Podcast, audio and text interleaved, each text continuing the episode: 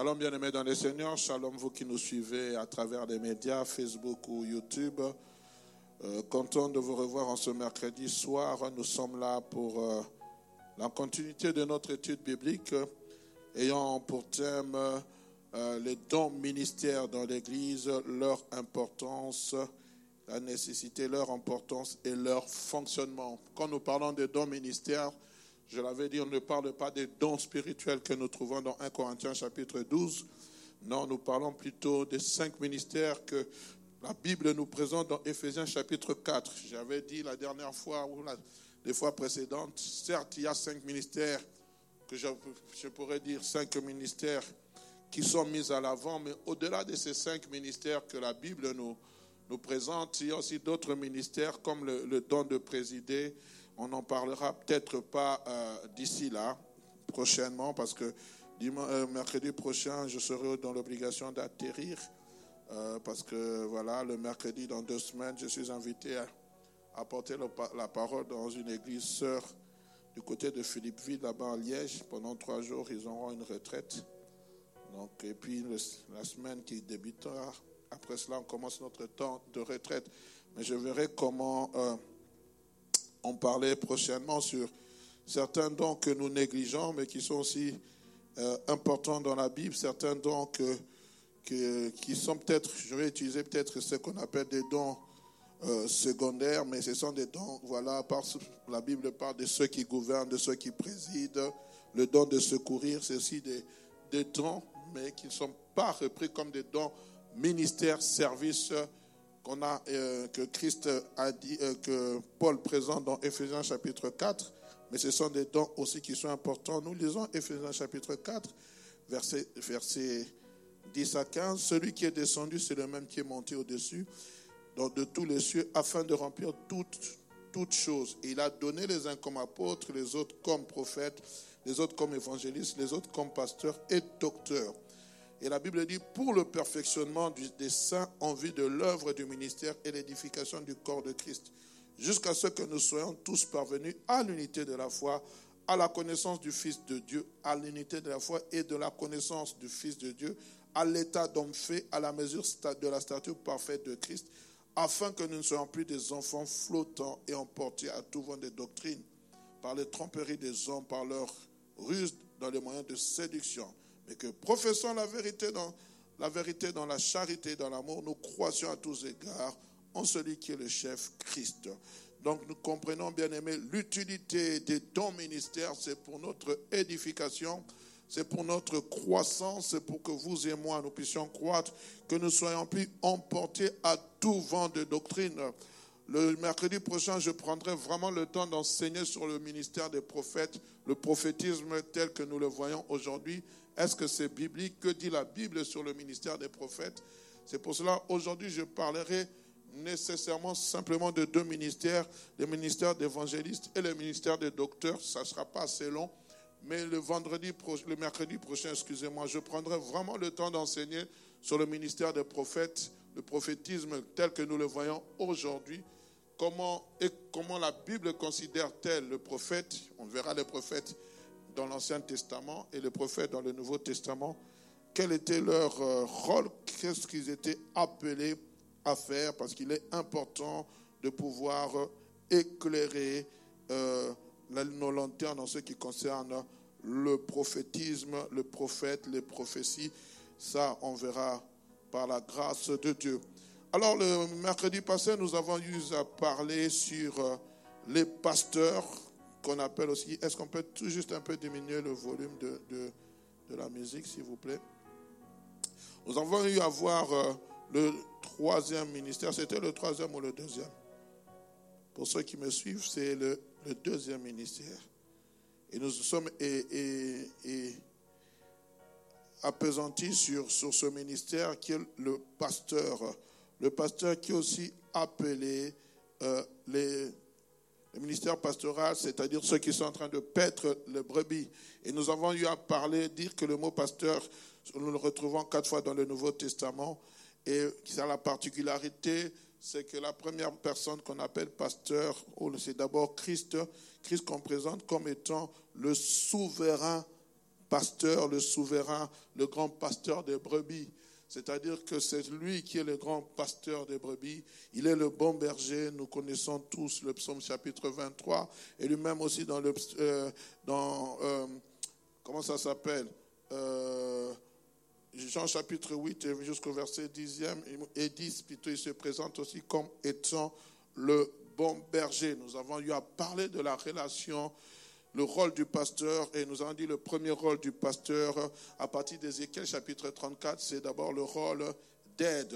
C'est-à-dire, il est là pour aider, soutenir, il veille sur les âmes, il les écoute, il les comprend, il les encourage, il les conseille et il, il prie aussi pour les âmes.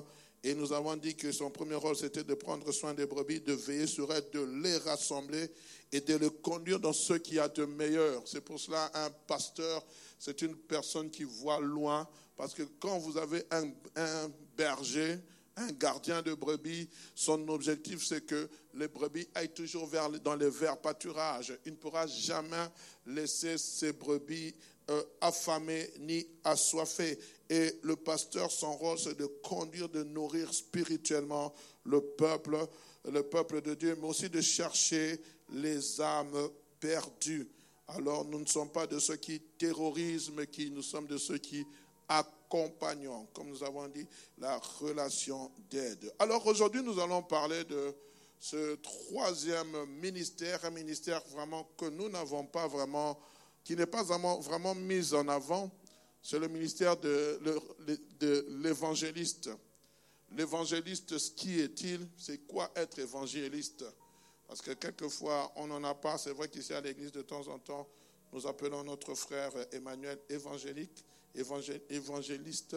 Mais nous allons comprendre c'est quoi le rôle d'un évangéliste pour euh, que nous puissions vraiment comprendre et nous asseoir. Et ma prière, c'est que nous puissions, bien aimer, prendre le temps aussi de ce que Dieu suscite des ministères, pas simplement des pasteurs, pas simplement des prophètes, mais la Bible dit, il a donné les uns comme apôtres, les autres comme docteurs, comme évangélistes. Il n'y a pas de grand ministère, il n'y a pas de petit ministère. Tous, nous travaillons pour l'avancement du royaume des cieux. Quand nous comprenons ces choses, bien aimés, on ne se précipite pas. Aujourd'hui, c'est comme si on est d'abord apôtre, après on devient euh, euh, prophète et puis on devient pasteur. Non. Nous avons cinq doigts de la main, cinq doigts dans une main, et tout ces cinq doigts ont, des fonctions particulières et c'est là, ensemble, nous pouvons appeler ça notre main. C'est comme si aujourd'hui on m'amputait d'un doigt, je serais dans la joie. Non. Il faudrait que tous les cinq ministères, dans le corps de Christ, pas seulement dans l'église locale, mais dans le corps de Christ, soient opérationnels. Alors, qu'est-ce qu'un évangéliste? Selon son origine du mot grec, je n'ai pas mis le mot grec, L'évangéliste est un messager porteur de la bonne nouvelle. C'est un porteur, un messager porteur de, la bonne nouvelle. C'est une personne qui est porteuse de la bonne nouvelle. Il y a un passage qui est en train de, me revenir. Euh, euh, j'aimerais le trouver rapidement, excusez-moi. La Bible dit, oh, qui sont beaux les pieds de ceux qui annoncent l'évangile de paix. Euh, j'aimerais trouver ça rapidement, excusez-moi, donnez-moi quelques minutes.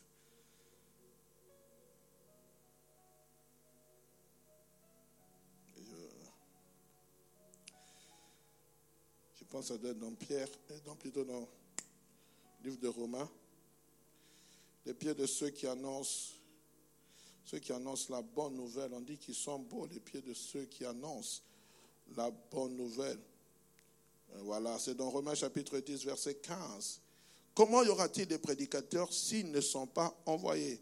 Selon ce qu'il est écrit, qu'ils sont beaux les pieds de ceux qui annoncent, de ceux qui annoncent la bonne nouvelle qui sont beaux les pieds de ceux qui annoncent la bonne nouvelle. Donc un évangéliste, c'est une personne qui annonce la bonne nouvelle. Évangéliser veut dire, signifie annoncer la bonne nouvelle. Et la bonne nouvelle dont il est question ici, ce n'est pas dit que voilà, le dollar a baissé, l'euro a augmenté. Non, la bonne nouvelle, c'est celle qui est de savoir que Jésus-Christ est mort et ressuscité. La bonne nouvelle, c'est de savoir que Christ est mort une fois pour toutes pour nos péchés. Amen. Donc c'est une personne qui prêche, qui annonce la bonne nouvelle du Seigneur Jésus-Christ. On se comprend, bien aimé. Et là, ce sont des hommes qui sont qualifiés et mandatés par Dieu pour proclamer l'évangile du salut aux perdus et aider à établir de nouvelles œuvres dans les villes. Un évangéliste, son message central est fixé sur l'œuvre de la croix. Son message, c'est sur Jésus, sur ce que Christ a accompli. Dans leur prédication, la prédication d'un évangéliste est toujours accompagnée d'une invitation au salut, à recevoir Christ comme Seigneur et Sauveur. Mon pasteur, le feu pasteur Verneau, aujourd'hui j'ai vu que si on était en train de, de se rappeler de lui parce qu'il est né le 9 novembre, il aurait eu 70 ans, 70 ans, 60, non, 90 ans, si Dieu lui avait toujours prêté vie. Mais Dieu a retiré, ça fait maintenant depuis 2011 qu'il nous a quittés avant d'être pasteur, il était évangéliste. Il allait à l'époque de village en village annoncer la bonne nouvelle. Et je euh, j'en parlerai tantôt lorsqu'on parlera de, de, ceux qui confirment, certains signes qui confirment que Dieu vous a appelé dans ce domaine-là. Et il allait, c'est quelqu'un qui a parcouru l'intérieur du pays. À l'époque, pour ceux qui connaissent la République avant, il est né au Gabon. Il a fait d'abord les villes du Gabon, l'intérieur des villes du Gabon. Et puis quand il est le Seigneur, à un moment donné, il est arrivé en République démocratique du Congo. Quand il raconte son histoire, malheureusement, on n'a pas beaucoup d'écrits sur lui. On est en train de tout faire. Mais c'est quelqu'un qui allait à l'intérieur du Bandundu, qui allait dans le bas Congo. Il connaissait, il allait dans certains villages pour annoncer chez les pygmées Quelquefois, quand il raconte certaines brides d'histoire, comment pour être bien accueilli, il devait s'adapter euh, aux coutumes de, ces, ces, de, ces, gens afin de les gagner à Christ. Et ça, c'est le rôle d'un évangéliste, d'aller évangéliser. Et, et malgré qu'il était devenu pasteur, il avait toujours cette âme d'évangéliste parce que chaque fois qu'il prêchait l'évangile, euh, chaque fois à la fin du culte, il, lançait toujours un appel. Ne veux-tu pas recevoir Christ comme Seigneur et Sauveur? Et ce sont des choses qui, de, plus en plus, euh, dans l'Église, on n'en fait pas vraiment cas. Mais c'était vraiment, c'était vraiment son, message de prédilection. Jésus-Christ, la croix, la repentance, le salut. Et, et c'est comme cela que, voilà, il avait fondé son ministère jusqu'à ce que le Seigneur puisse l'appeler à bâtir l'église du centre évangélique La Borne, Bruxelles. Donc, dans la vision d'un évangéliste, c'est toujours centré sur Christ, sur l'invitation au salut, sur la repentance. Amen. Et dans le Nouveau Testament, ce nom est donné à ceux qui annoncent la bonne nouvelle. En, faisant de l'étude, j'ai constaté l'unique personne dont on parle vraiment d'évangéliste, c'est nous en parlerons tantôt, c'est Pierre, dont on est en train de plutôt parler, de présenter, euh, plutôt Philippe qu'on présente comme évangéliste, et nous allons voir certains signes importants. Mais bien aimé, j'aimerais dire que l'apport de la bonne nouvelle, l'annonce de la bonne nouvelle ne concerne pas simplement en premier lieu l'évangéliste, ça concerne tout enfant de Dieu qui est né de nouveau. Écoutez ce que Christ dit dans Marc chapitre 16, verset 15, qu'on appelle euh, l'ordre divin ou le mandat divin. La Bible dit ceci, puis il leur dit, Marc chapitre 16, verset 15, allez par tout le monde prêcher la bonne nouvelle à toute la création. Ça, c'est un ordre divin pour tous ceux et celles qui sont sauvés, d'annoncer l'évangile de la grâce. Celui qui croira et qui sera baptisé sera sauvé. Mais celui qui ne croira pas sera condamné. Ça, annoncer la bonne nouvelle, Elle est donnée à tout chrétien, tout enfant de Dieu. Nous sommes dans l'obligation d'annoncer la bonne nouvelle. C'est pour cela même, euh, je crois qu'aujourd'hui, il faudrait que l'Église de la bonne puisse rentrer à faire des sorties évangéliques. Il faudrait que de temps en temps que cette âme d'évangéliser revienne à nous. C'est-à-dire qu'on s'organise, qu'il y ait des sorties évangéliques. Aujourd'hui, les fêtes de fin d'année sont en train d'arriver. Nous pouvons créer des sorties évangéliques. Il y aura des marchés de Noël, il y aura beaucoup dans certains quartiers. Nous pouvons simplement, avec une chorale gospel, nous sortons, nous évangélisons, nous chantons pour la gloire de Dieu et nous parlons du Seigneur. Parce que, bien aimé, le temps est tellement court qu'il faut que les gens connaissent le Seigneur.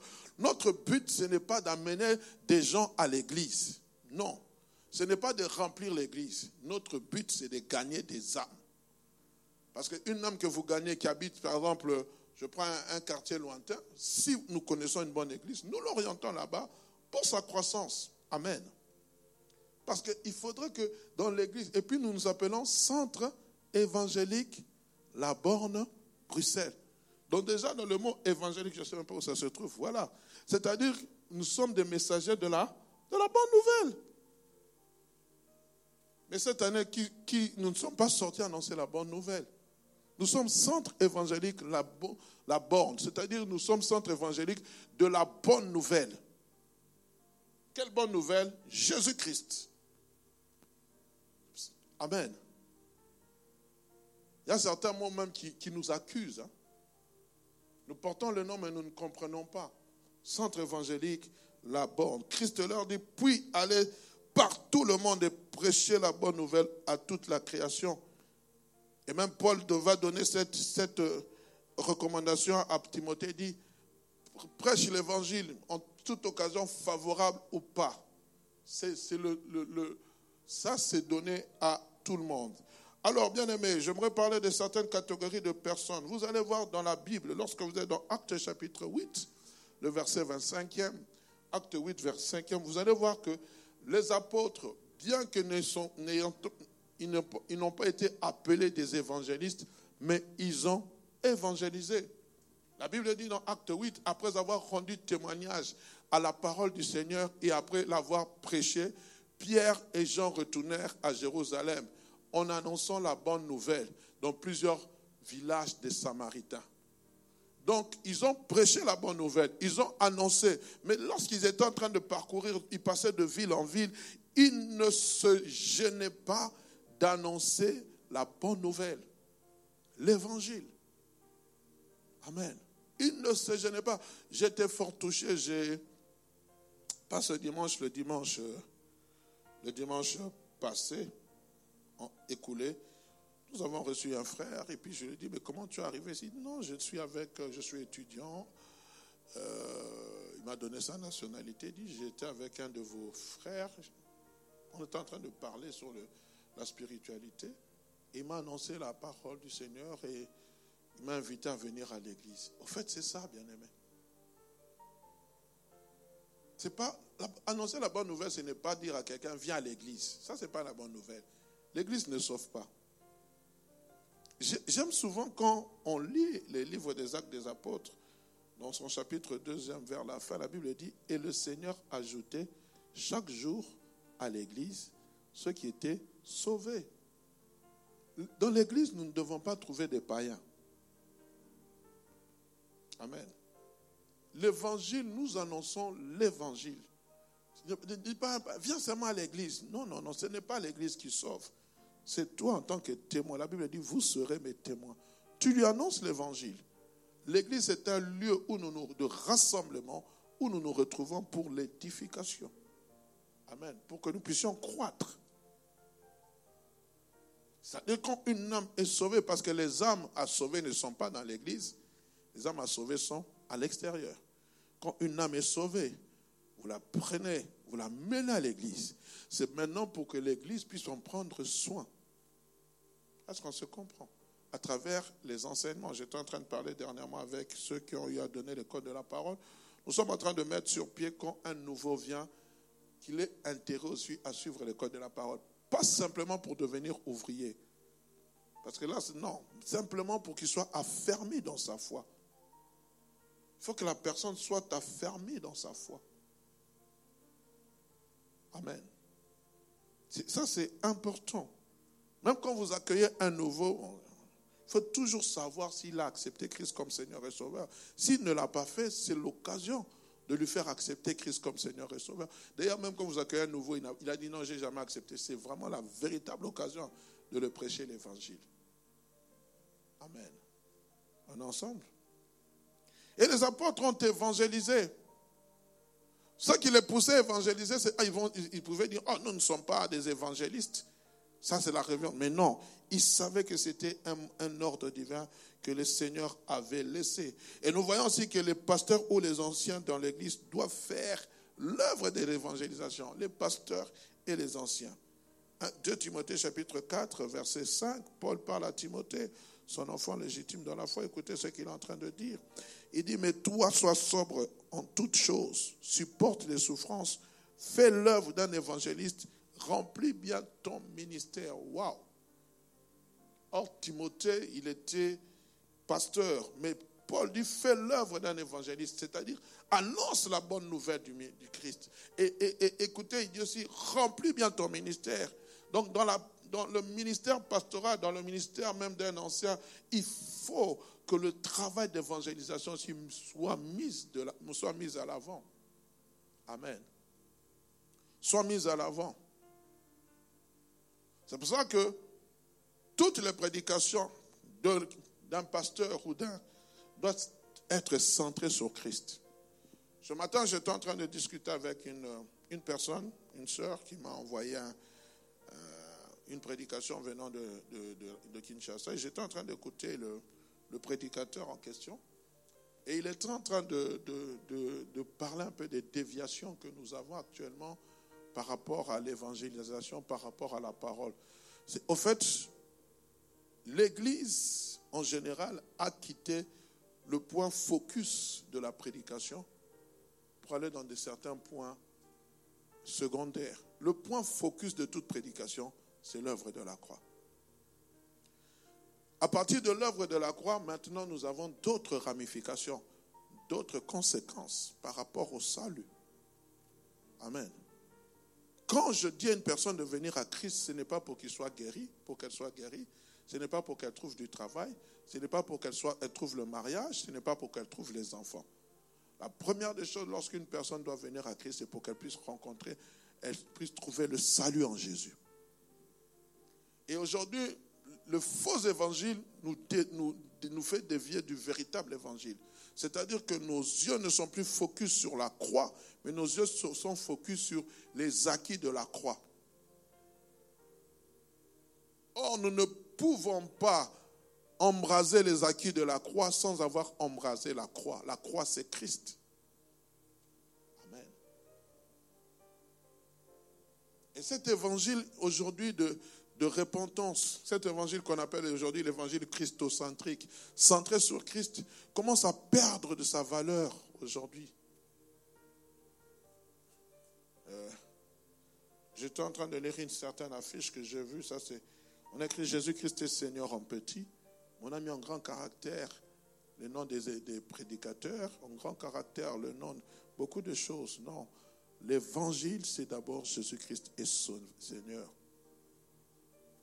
Et ce prédicateur disait une chose, il dit la première des choses pour laquelle Dieu nous délivre, ce n'est pas de la malédiction de nos familles, ce n'est pas de la malédiction ancestrale ou je ne sais pas, la première des choses pour laquelle Dieu nous délivre, c'est de, de, sa colère. Parce que Dieu est en colère contre le monde. Et lorsque j'accepte Christ comme Seigneur et Sauveur dans ma vie, la première délivrance que j'obtiens, c'est de la colère de Dieu. Parce que pourquoi Lorsque j'entre sous la, je passe par la croix, j'entre sous la couverture de Christ. Donc quand Dieu voit, me voit, il me voit à travers le, à travers le sang de son Fils et sa colère s'apaisantit. C'est la même chose quand vous lisez dans le livre d'Exode chapitre 12, euh, lorsqu'on est en train de parler de l'institution de la Pâque. La Bible dit, Dieu dit quoi? Il avait demandé au peuple qui était en Égypte de pouvoir prendre le sang de l'agneau et de la mettre sur le linteau. Il dit, et l'ange destructeur, lorsqu'il passera, il verra le sang, il passera outre, au-delà. Pourquoi? Parce que la colère n'entrera pas. C'est pour ça que Dieu avait frappé les Égyptiens, parce que le sang ne couvrait pas leur maison. S'il y avait un Égyptien qui avait aussi fait la même chose que le peuple israélite, je dis bien s'il y en avait un, la colère de Dieu aussi, parce que Dieu respecte, n'allait pas entrer dans sa maison. On est ensemble. Donc c'est la croix, bien aimé, c'est ce qui apaisantit la colère de Dieu. Nous voyons aussi les disciples, bien aimés, dans Actes chapitre 11, verset 20. Arrivant dans une région, n'ayant pas encore, reçu l'évangile, nous sommes dans Acte 11. Il y eut cependant parmi eux quelques hommes de Chypre et de Cyrène qui, étant venus à Antioche, s'adressèrent aux Grecs et leur annoncèrent la bonne nouvelle du Seigneur. Ils ont fait l'œuvre de l'évangélisation. Et c'est pour dire que tout disciple est appelé à évangéliser, à parler du Seigneur. Et ce que j'aime, quand vous êtes dans le psaume chapitre 68, verset 12, on nous parle de ces femmes comme messagères de la bonne nouvelle. Et vous savez, la première femme qui est venue annoncer la bonne nouvelle de la résurrection, la première personne, c'était une femme. Hein, qui est venue, elle s'appelle comment? Celle qui a, vu, qui a vu que Christ n'était pas dans le tombeau. Pardon? Je parlais timidement. Hein. C'est qui? C'est Marthe ou Marie? C'est Marie. Le Seigneur dit une parole, écoutez ça, et les messagers de la bonne nouvelle sont une grande armée. Le Seigneur dit une parole, et les messagers de la grande nouvelle sont une. Vous savez, Dieu a donné cette capacité à la femme de plus parler du Seigneur qu'à l'homme. Vous devez vous servir de, de vos cordes vocales, mes sœurs, pour apporter l'évangile. Le Seigneur dit une parole. Ce passage, je le lisais, mais je ne le comprenais pas. C'est lui qui m'avait même expliqué ça, c'était le pasteur Philippe. Quand l'année passée, on avait dit Ton Dieu ordonne que tu sois poussant. Puis il lui dit, au verset 12, il est parlé des messagères de la bonne nouvelle. La femme, messagère de la bonne nouvelle. A beaucoup de moyens où nous pouvons annoncer la bonne nouvelle. À travers des cafés chrétiens, à travers des concerts gospel, à travers la cuisine. Vous faites des invitations, voilà comment on va vous montrer comment on prépare la cuisine. L'autre vient, montre comment on prépare ça, un plat typiquement africain. Et les gens qui viennent observent, même à travers la mode, vous faites un défilé de mode, je ne sais pas, beaucoup de choses très sages. Mais quand ces gens viennent, vous leur annoncez l'évangile. Ce sont des appâts pour attirer les âmes à Christ. Et vous allez voir, bien aimé, la particularité des églises fortes, c'est lorsque vous avez aussi des femmes qui sont fortes dans la prière. J'ai toujours dit, euh, dans l'intercession, il faut avoir beaucoup de femmes, de sœurs, quand je parle de femmes, c'est-à-dire de sexe. Pourquoi? Parce qu'elles sont plus sensibles. Elles ont cette sensibilité. Amen. On est ensemble 2 Timothée chapitre 4, je l'en ai parlé, verset 2, prêche la parole, insiste en toute occasion favorable ou non. Paul parle à Timothée, c'est-à-dire chaque fois que l'occasion nous est donnée, nous devons annoncer la bonne nouvelle du Seigneur. Chaque fois que l'occasion nous est donnée, il faut que nous annoncions la bonne nouvelle du Seigneur. Amen. Alors, bien aimé, la Bible nous présente un homme qui s'appelle Philippe comme étant un évangéliste. Et c'est là vraiment où nous, nous, voyons vraiment, on désigne un évangéliste. Nous sommes dans acte, plutôt acte chapitre 21, verset 8. Paul en train de parler de son voyage missionnaire. Il dit, nous partîmes de là, acte 21, verset 8, il dit, nous partîmes, nous partîmes le lendemain matin et nous arrivâmes à Césarée. Étant entrés dans la maison de Philippe, l'évangéliste, qui était l'un des sept qui nous logeâmes chez lui. Waouh, passé composé. Ici, on ne parle pas simplement du fait de faire l'œuvre de l'évangélisation. Ici, on nous parle de cet appel que cet homme qui s'appelle Philippe avait reçu. Il avait reçu cet appel et on verra plus tard, euh, quand vous êtes dans Acte chapitre 8, on parlera de ça. Philippe, il était d'abord, c'était un diacre, après il deviendra, il était, il deviendra évangéliste. C'était lui qui avait parlé de Christ à l'unique éthiopien. Et c'était lui-même qui avait baptisé l'unique éthiopien. Et c'était un pur évangéliste dont le ministère consistait essentiellement à annoncer la bonne nouvelle de Christ. Nous sommes dans Actes chapitre 8, le verset 5 à 12. Nous allons faire une longue lecture pour que nous puissions comprendre. La Bible dit Philippe, étant descendu dans la ville de Samarie, y prêcha Christ. Les foules tout entières étaient attentives à ce que disait Philippe lorsqu'elles apprirent et virent les miracles qu'il faisait. J'aimerais vraiment que vous souligniez cela.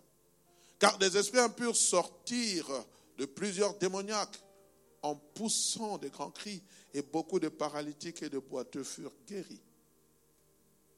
Il y a une grande joie dans la ville. Il y avait là, il y avait auparavant, verset 10, 9, il y avait auparavant dans la ville un homme nommé Simon de Cyrène. Simon qui se donna donnant pour personnage important, exercer la magie et provoquer l'étonnement du peuple de Samarie. Tous, depuis le plus petit jusqu'au plus grand, l'écoutaient attentivement et disaient, celui-ci est la puissance de Dieu, celle qui s'appelle la grande. Il écoutait attentivement parce qu'ils étaient étonnés par ses actes de magie. J'aimerais vraiment que vous souligniez, on va en parler tantôt. Mais quand ils eurent cru à Philippe, qui leur annonçait la bonne nouvelle du royaume et du nom de Jésus-Christ, hommes et femmes se firent baptiser. J'aimerais d'abord qu'on se limite là. Je me souviens à l'époque quand je ne sais plus, il y avait un homme qui s'appelait euh, Daniel, j'ai oublié son nom, un bon prédicateur. Il avait expliqué ça. Quand ils eurent cru à, Philippe, parce que souvent ce passage prête à confusion. En fait, ils n'ont pas cru à Philippe, ils ont cru au message que Philippe annonçait. Quand ils eurent cru à Philippe, qu'il leur annonçait la bonne nouvelle du royaume et du nom de Jésus-Christ, hommes et femmes se firent baptiser. Nous continuons, verset 13, c'est jusqu'au verset 12. Hein? Ce verset 12. Merci. Euh, non, vous pouvez continuer, continuer un peu. Il appelé le verset 13 si ça existe, je ne sais même pas. Euh, bon, on va se limiter là. En fait, bien aimé, ici nous sommes en train de voir deux choses importantes. On nous parle de Philippe. Dieu envoie Philippe en Samarie pour prêcher Christ. Mais en Samarie, il y avait un homme qui s'appelait Simon. La Bible dit, Simon lui-même crie, et après avoir été baptisé, il ne quittait plus Philippe. Il voyait avec étonnement les miracles et les grands prodiges qui s'opéraient. Nous n'allons pas entrer dans, dans cette... Mais voilà, il y avait en, en Samarie un semblant de réveil. Il y avait un homme qui s'appelait Simon qui faisait des prodiges. Et les gens étaient étonnés. Et vous pouvez remettre à partir du verset euh, euh, 5, 6. Et, la Bible dit qu'il écoutait attentivement.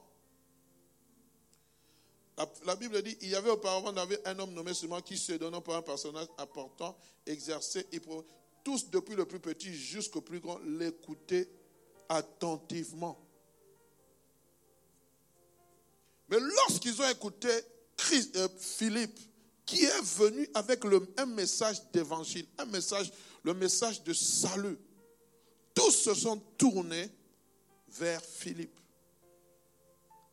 Mais j'aimerais vous dire, bien aimé, la ville était sous l'emprise de cet homme qui faisait des, des, miracles, entre guillemets, par le pouvoir de la magie. Ici, j'aimerais ouvrir une parenthèse pour dire en tant qu'enfant de Dieu, faites très attention. Le diable se déguise en ange de lumière. Nous sommes tellement, nous, aujourd'hui, focalisés sur euh, les miracles. Nous sommes tellement focalisés sur les choses extraordinaires que quelquefois nous oublions la parole de Dieu. Mais qu'est-ce qui a amené d'abord le premier bouleversement dans cette ville de Samarie? Ce n'était pas d'abord les miracles, c'était d'abord la parole. C'était d'abord la parole. Ils ont d'abord, Philippe, la première des choses, lorsqu'il est arrivé en Samarie, la Bible dit, il y prêcha Christ. C'est pour cela, moi, en tant que serviteur de Dieu, je me lève contre ces choses, grande soirée des miracles et des guérisons. Non, non, non. Bien aimé, quand vous lisez la véritable parole du Seigneur, vous allez voir que la Bible dit, Dieu confirmait sa parole par des signes, des présages et des miracles qui l'accompagnaient. Ce n'est pas d'abord les miracles qui viennent avant, c'est la parole. Les miracles ne sont là que pour confirmer que ce que nous sommes en train de dire est authentique. Parce que nous voyons Philippe aussi parler et faire des miracles. Les miracles ne sauvent pas. Celui qui sauve, c'est Jésus-Christ. On est ensemble? Ici, nous sommes en train de voir une chose. La Bible dit, donc, le Seigneur était en train d'accompagner la parole par des signes, des présages et des miracles. Il était dans un territoire hostile. Quand vous connaissez l'histoire de Samarie, quand vous lisez Jean chapitre 4, verset Jean chapitre 4, l'histoire de cette femme samaritaine que Christ va rencontrer au prix de Sichar ou de Sicar, ça dépend. Cette femme va dire, comment toi tu es juif, tu me demandes à moi de l'eau qui suis une samaritaine. Tu ne sais pas qu'il n'y a point de relation entre les juifs et les samaritains. Cela remontait à des lustres.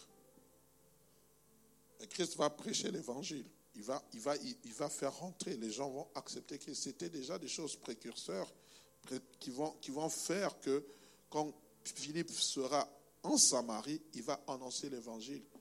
Mais vous allez aussi voir que quand les apôtres vont apprendre que Philippe a annoncé l'évangile en Samarie, ils vont envoyer maintenant des serviteurs de Dieu pour former le peuple de Samarie. Et vous allez voir plus tard que Philippe ne va pas rester éternellement en Samarie. Dieu va lui faire quitter son lieu de Samarie pour aller évangéliser une seule personne, l'unique éthiopien. Amen. Marc chapitre 16, verset 17, il est dit, voici les miracles qui accompagneront ceux qui auront cru. J'aimerais simplement dire, bien aimé, les miracles accompagnent la parole. Quand vous êtes dans une église ou vous êtes dans un rassemblement, dimanche prochain je parlerai de ça, les rassemblements des prophètes, où la parole de Dieu n'est pas mise en avant, bien aimé, je vous le dis, quittez cet endroit. Où vous êtes simplement là, vous vous rassemblez seulement pour entendre des prophéties, des prophéties. Les amis, Christ n'est pas exalté. C'est la parole de Dieu qui exalte le Seigneur. Quand on parle de Jésus, l'Esprit de Dieu descend, il manifeste sa gloire. Si Dieu doit agir, si le Saint-Esprit doit parler, si les prophètes doivent prophétiser, si euh, les, malades doivent être guéris, ce n'est pas moi qui provoque ces choses, c'est Dieu, l'Esprit de Dieu. Je, m'imagine Pierre en se réveillant le matin et dit, bon, aujourd'hui je vais accomplir cinq miracles. Non, non, non. Moi je vais annoncer l'évangile. Ce qui arrivera après dépend du Seigneur. On est ensemble. Le ministère de l'évangéliste tel qu'il est présenté dans le Nouveau Testament est un ministère avec des signes miraculeux. Pourquoi? Parce que nous devons attester que ce que nous disons est la vérité. J'étais en train de vous parler du pasteur Jacques-André Verneau. Peut-être beaucoup de gens, nous l'avons connu en tant que prédicateur. Mais quelquefois, quand vous entendez certaines histoires qui se passent, moi, je suis dans l'étonnement. Une fois, c'était l'apôtre Dalo qui racontait, ils étaient à un rassemblement. Et puis, euh, il voit une vieille maman qui dit, qui a vu le pasteur Vernon qui a commencé à le vanter. Bon, lui, ce n'est pas quelqu'un qui aimait beaucoup les hommages, hein, qui n'aimait pas les honneurs. Et cette femme a dit, j'avais fait longtemps, je ne marchais pas. Et cet homme est venu dans mon village. Il a prié pour moi. Je me suis levé subitement. J'aurais appris dans certains villages de l'intérieur du pays, il y a des enfants à qui on avait donné son nom, Vernon. Par rapport à comment Dieu est en train de l'utiliser.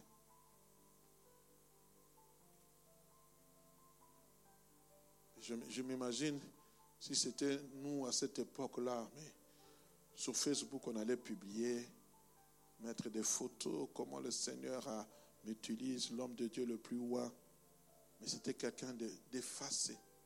Et disait, euh, il disait à Dalo, Dalo, ne suivez pas cette femme, venez, on part, venez, on part. Mais Dieu l'a utilisé puissamment parce qu'un évangéliste, c'est quelqu'un qui fonctionne avec les miracles de Dieu. Amen. Bien aimé, l'évangélisation ne consiste pas à prêcher une religion, ni une doctrine, encore moins une église. Mais l'évangélisation consiste à prêcher Christ. C'est pour cela, je, je profite de cette occasion, j'ouvre une parenthèse. Souvent, lorsque nous avons l'occasion de prêcher l'évangile, que ce soit un lieu de deuil, dans une manifestation publique, ne présentez pas une église. Présentez Christ. Moi, souvent, je présente Christ. Et j'aime souvent dire, je ne prêche pas une église. Parce que l'église ne sauve pas. Parce qu'à l'intérieur, vous avez de ces grands rassemblements, que ce soit dans un lieu de deuil, que ce soit, je ne sais pas, mais qu'il soit dans un cadre hors église, vous avez des gens de différentes tendances, tendances religieuses. Et ce que le message qui doit être centré, c'est le message de Christ. C'est tout. On ne s'attaque pas à une religion. On ne s'attaque pas à des convictions euh, religieuses. on parle de Christ. Et vous devez savoir, quand vous parlez de Christ, bien aimé, le reste, c'est le Saint-Esprit qui fera l'action. Ce n'est pas un homme qui convertit, c'est le Saint-Esprit, la puissance du Saint-Esprit qui touche le cœur de la personne. Amen. C'est pour ça que le ministère et la prédication d'un évangéliste, lorsqu'il est en train de prêcher, cela peut nous sembler être primaire ou limité. Mais sa seule préoccupation, c'est d'annoncer Christ. C'est d'annoncer Christ. À lui, on sait quand il va venir, il va nous parler de Jésus. Oui, mais c'est ça. Quelquefois, il est bon que nous puissions rentrer au, bois de la croix. On est ensemble.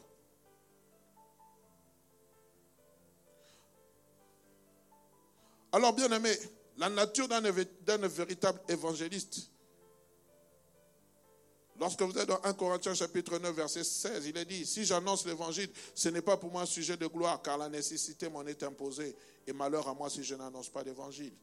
Et je disais, la nature d'un véritable évangéliste, se reconnaît par quatre choses. La première des choses, bien aimé, c'est d'abord la compassion des âmes perdues. Et la compassion des âmes perdues. Tout évangéliste a compassion des âmes perdues. Je ne dis pas que le pasteur n'a pas. La deuxième des choses, c'est le feu qui brûle dans son cœur pour annoncer l'évangile. C'est ce feu qui brûle dans son cœur pour annoncer l'évangile.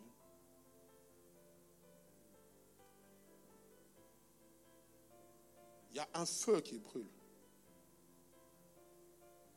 C'est pour cela que Paul arrive, je pense, dans cette ville qui s'appelle Athènes. La Bible dit qu'il était complètement irrité. Il voulait annoncer l'évangile. Il va voir, il y avait à la vue de plusieurs statuettes il va voir une statuette où on avait écrit à l'honneur d'un Dieu inconnu. Et c'est là qu'il va annoncer l'évangile. Troisième des choses, on le reconnaît par les signes, les miracles, les guérisons et la délivrance des esprits malins.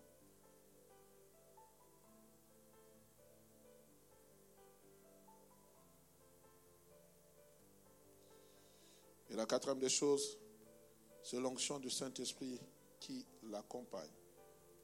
Et l'onction du Saint-Esprit accompagne chaque ministère. Parce que c'est Dieu qui nous oint pour le service. Amen. J'aimerais conclure euh, avec ce, ce troisième point d'évangéliste en disant un élément essentiel.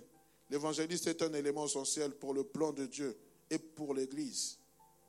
C'est pour cela que dans l'Église, il est important que nous, ayons, ce ministère d'évangéliste. Pourquoi? Parce que c'est ce ministère qui amène les nouveaux convertis dans l'Église.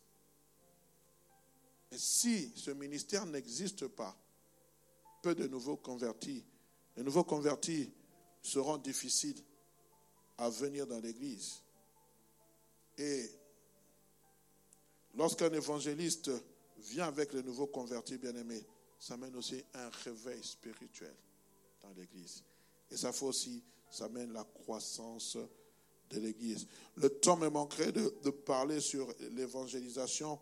Euh, nous allons essayer d'en parler euh, l'année prochaine, parce que l'année prochaine, euh, nous avons déjà la thématique et nous allons essayer d'en parler parce que nous croyons que Dieu nous donne la mission pour aller et faire de toutes les nations les disciples.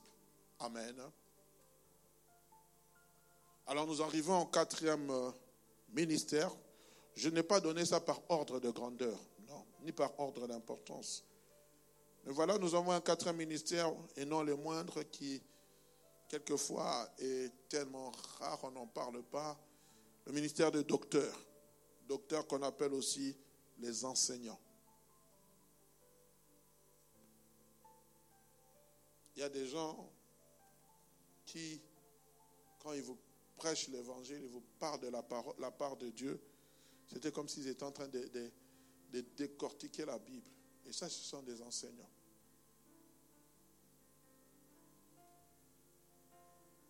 S'appeler docteur, ce n'est pas simplement le fait d'un titre.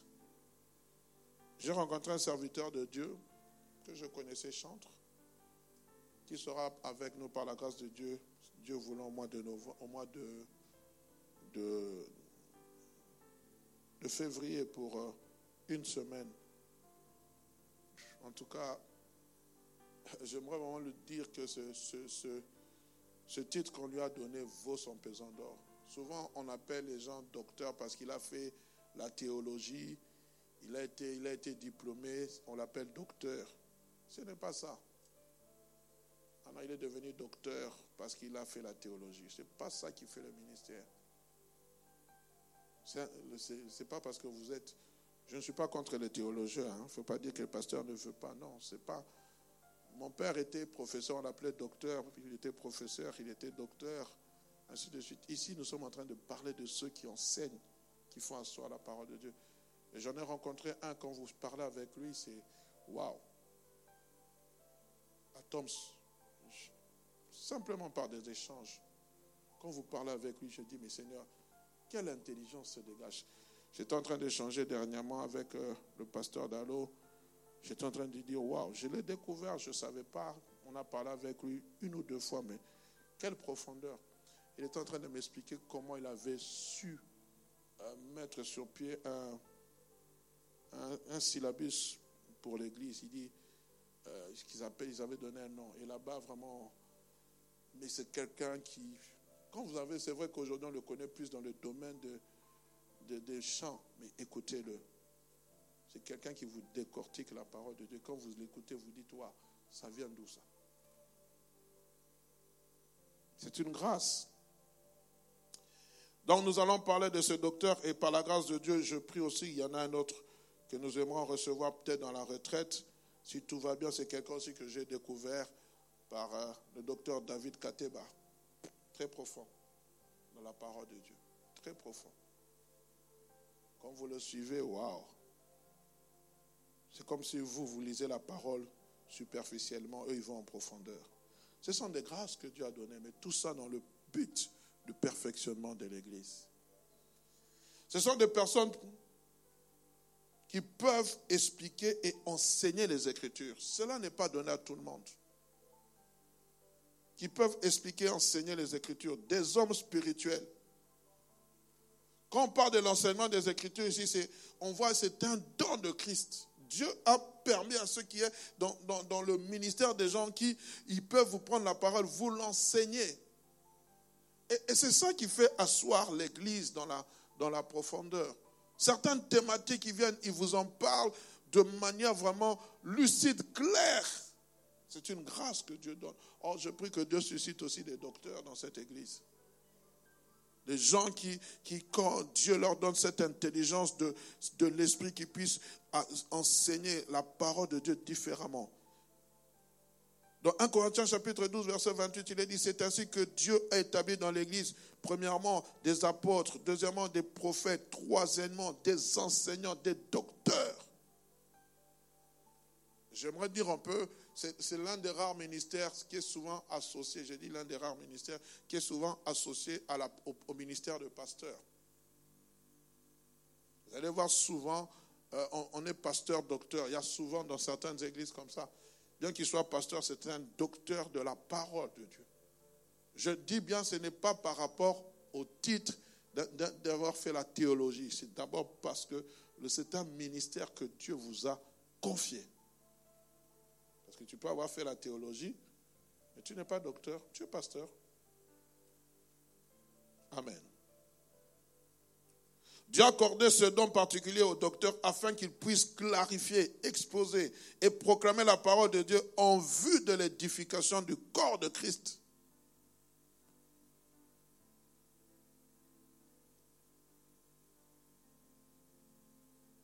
Quand vous voulez que votre église s'asseye, que votre église aille de l'avant, il faut quelquefois faire appel à certains docteurs.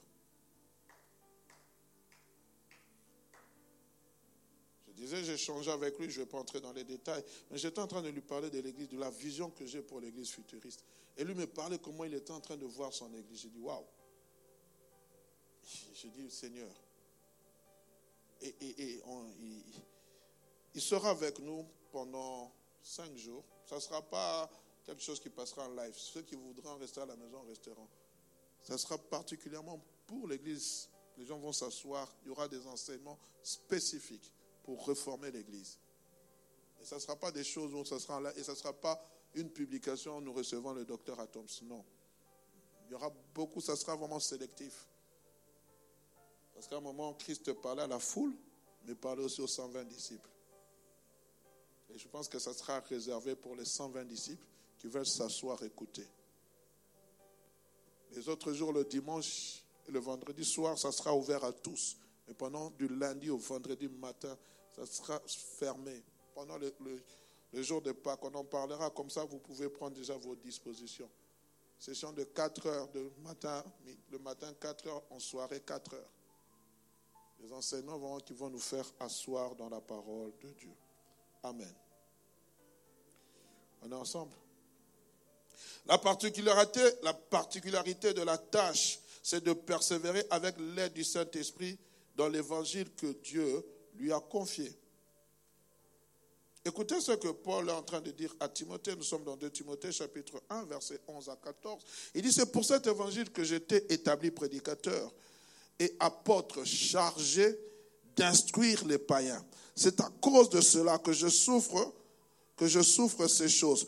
Mais je n'ai point honte, car je sais en qui j'ai cru. Je suis persuadé que celui qui a la puissance, persuadé qu'il a la puissance de garder mon dépôt jusqu'à ce jour-là. Retiens dans la foi et dans la charité qui est en Jésus-Christ le modèle des saintes paroles que tu as reçues. Écoutez ce qu'il est en train de dire à Timothée en conclusion. Garde le bon dépôt par le Saint-Esprit qui habite en nous. Il y a un dépôt. Un enseignant, il amène un dépôt dans nos cœurs.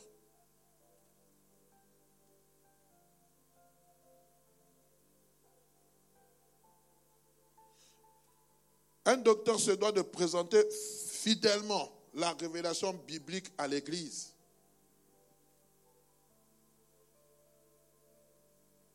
Un docteur, c'est il c'est le défenseur de la saine doctrine. Quand il vient, il vous parle de l'enlèvement, il vous parle avec des détails précis, concis. Avec les dates. Dans l'Ancien Testament, dans le Nouveau Testament, il est en train de vous parler des temps messianiques, tout ça, des choses, il vous défend la doctrine. Quand il vous parle de du salut, il est en train de le décortiquer. Et le premier enseignant dans la Bible que nous avons connu, bien aimé, c'est Jésus-Christ. Parce que Jésus-Christ expliquait parfaitement les Écritures. Et il a démontré cela à plusieurs occasions. Lorsque vous êtes dans Luc chapitre 4, verset 32, écoutez ce que la Bible dit. On était frappé de sa doctrine, de son enseignement, car il parlait avec autorité. Il a amené une nouvelle doctrine Christ vient, il commence son ministère. Il n'a pas commencé son ministère par les miracles. On dit c'est vrai que c'est à Cana qu'il a fait son premier miracle. Mais quand vous êtes dans le livre de Matthieu, Matthieu chapitre 5, Christ s'assied. Il est en train d'enseigner ce que nous appelons les béatitudes. Il va enseigner les béatitudes, il va parler de, sur la prière. Il va, les, commentateurs disent que cet enseignement était entre. Il a fait au moins 4 heures et 6 heures d'enseignement. Il a pris le temps. Il est venu avec une nouvelle doctrine du royaume des cieux.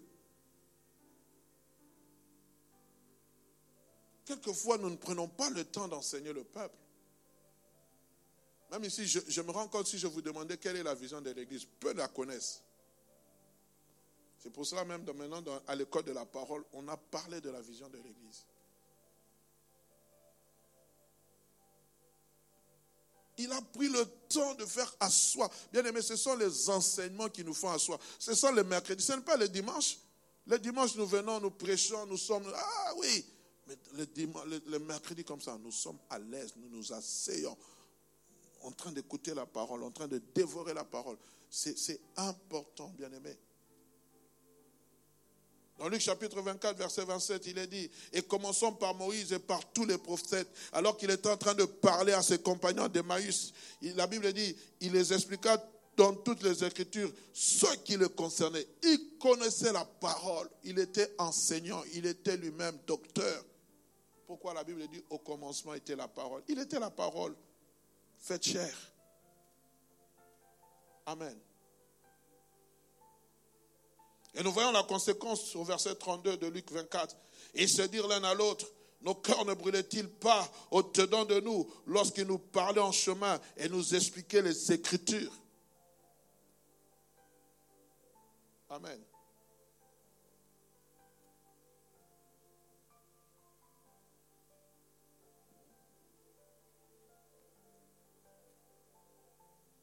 Un docteur que Dieu a établi c'est une personne capable de donner un enseignement pur, digne de la sainte doctrine de notre Seigneur Jésus-Christ.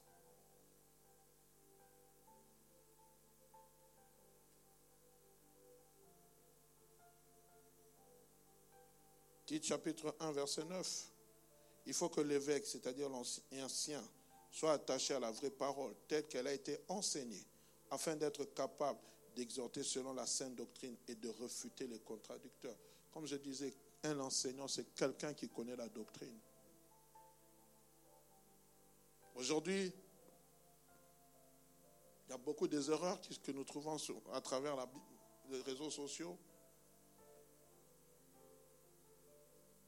Je prends par exemple sur la Trinité ou l'unitarisme. Qui croit, qui croit à la Trinité ici? Qui croit à l'unitarisme? Quelle différence y a-t-il entre la Trinité et l'unitarisme? Qui peut me donner cette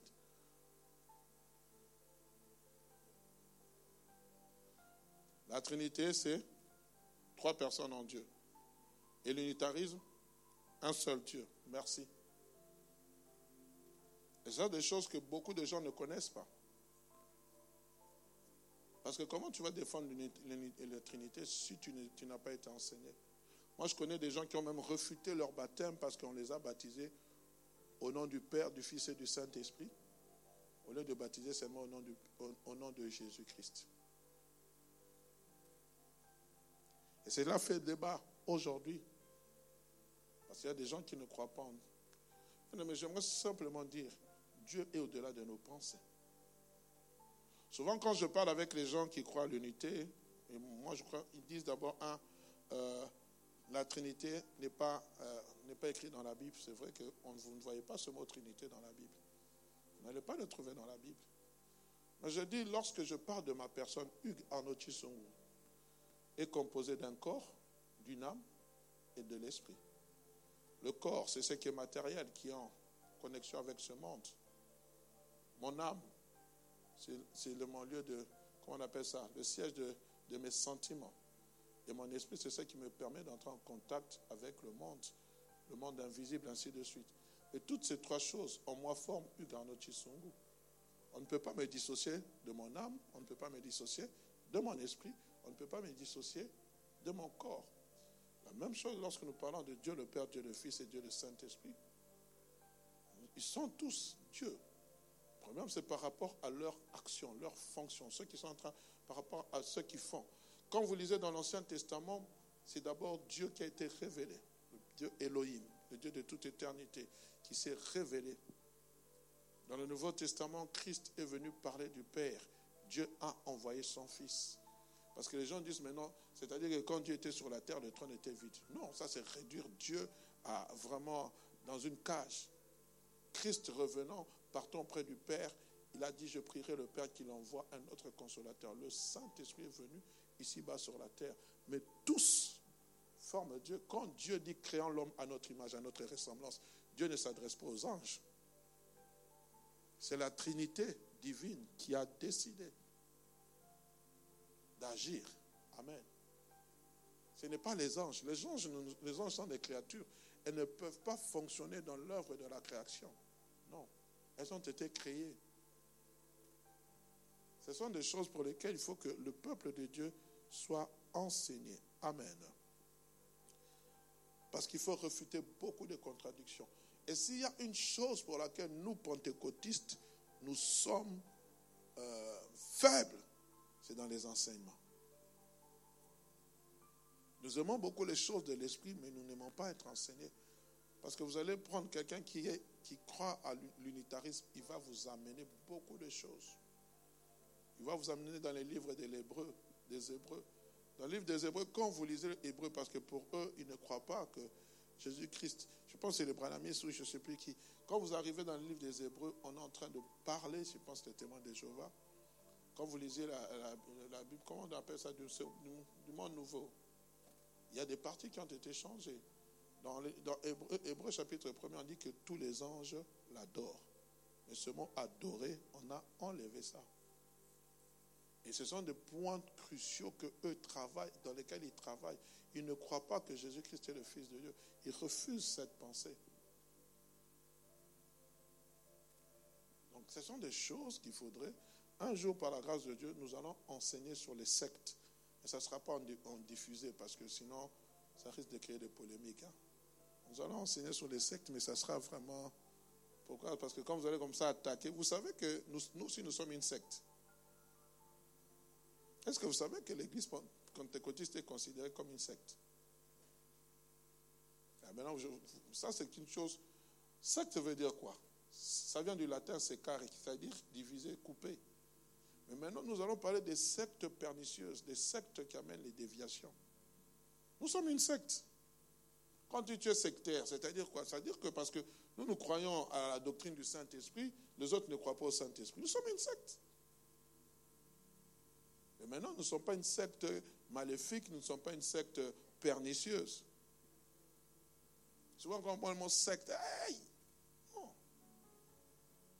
Quand on nous présente aujourd'hui dans les journaux, on vous parle comme, comme une secte, non?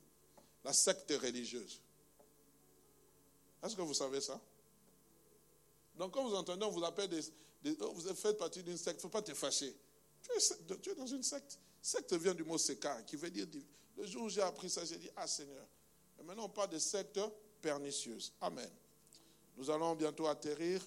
Alors, bien aimé, j'aimerais rappeler que le ministère que Dieu a donné de celui qui est euh, docteur, c'est Jésus-Christ, le chef de l'Église, qui l'a donné pour trois choses. Nous l'avons vu plutôt quatre choses le perfectionnement, l'édification, la sanctification et l'affermissement.